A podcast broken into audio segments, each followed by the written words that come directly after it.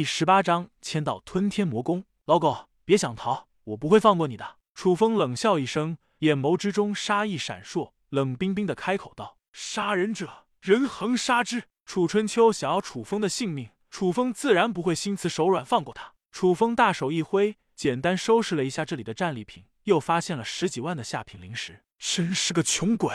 楚风吐槽了一声，就敏锐的察觉到山下镇守陵墓的楚家侍卫的动静。发生了什么事情？我似乎是听到了打斗声，这边有血迹，快看！楚家侍卫们面色大骇，不一会就发现了楚阳的头颅，顿时吓得六神无主。世子，世子死了！我的天呐！快快去禀告家主！楚家侍卫们又惊又怒，急忙四处巡逻了起来，然后将这件事情汇报给楚家家主。楚风没有在意这些，身影一闪，朝着楚春秋的战场追了上去。楚阳已死，接下来就轮到楚春秋了。楚春秋拼死逃窜了出去，发出了求救的信号。朝着楚家守墓大军发出了求救声：“救命！鬼屋下山了！”楚春秋完全没有了之前嚣张霸道的架势，拼命的哀嚎了起来，完全是一个丧家之犬的架势。鬼将则是犹如幽冥一般，在楚风的操控之下紧追不舍，速度越来越快，再度拦截了楚春秋。主人有令，你必死无疑！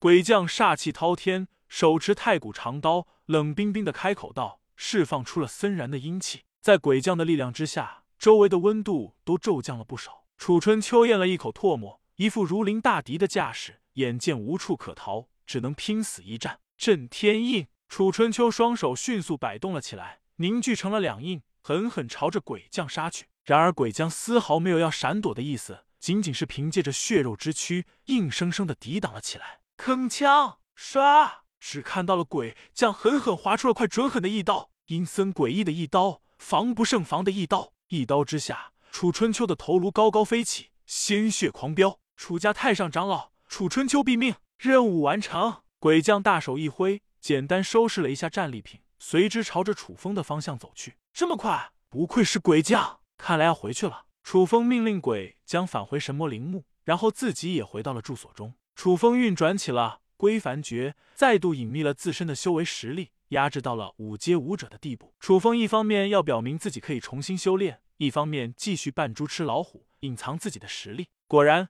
楚风刚刚回到住所不久，就有楚家的守墓大军前来询问：“守墓人呢？”楚家的守墓将军急匆匆的询问道。楚风立刻展现出了史诗级的影帝表演，只看到他浑身颤抖不已，瘫痪在角落，颤声道：“长老，救命啊！我不做守墓人了，有鬼物出事了。”守墓将军闻言。果然一副恍然大悟的神色，守墓将军安抚道：“嗯，你能够正常修炼了，放心，我会美言几句的。”守墓将军懒得搭理楚风，只是确认他的死活罢了，就急匆匆下山。不一会的时间，楚家的守墓军又在山下发现了楚春秋的尸体。守墓大军将鬼物暴动、楚春秋、楚阳毙命的消息带回了守墓楚家中。楚家家主身体如遭雷击，顿时面色骤变，心神俱震。什么？小杨死了？春秋也死了，这究竟是怎么回事？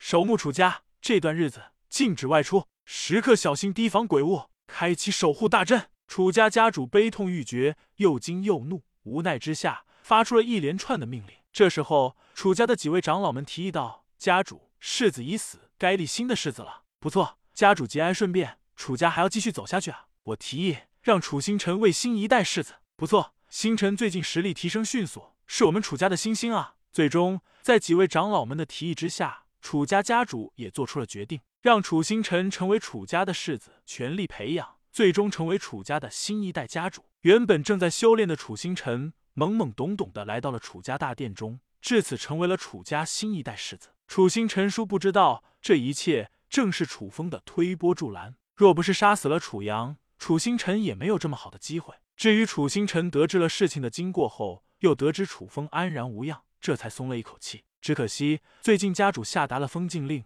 要不然他就会马不停蹄的前往神魔陵园看望楚风的近况。此刻的神魔陵园中，楚风继续修行着天道功法，神清气爽，活力四射。大仇得报，楚风总算是完成了一桩夙愿。楚风服下了一些神魔圣水，继续钻研着天道功法，镇御神体的奥妙。新的一天，楚风伸了一个懒腰，打了一个哈欠。开启了天道眼，寻找起了今天的签到地点。那个破烂的石碑看上去有些韵味。嗯，不对劲，好重的魔气，试试这个吧。楚风一副小心翼翼的架势，迈入了神魔陵园中，找到了一处阴气森森的石碑，签到。吞天魔碑处签到，获得吞天魔功。吞天魔功，地阶高级功法，吞天魔帝所创，魔族禁忌功法，吞天噬地，无所不能。修炼到小成即可吞噬对手修为，若是能够修炼到大成，甚至可以吞噬空间。察觉到了吞天魔功的介绍，楚风一副目瞪口呆的架势。激动的无以复加，撞大运了呀！这吞天魔功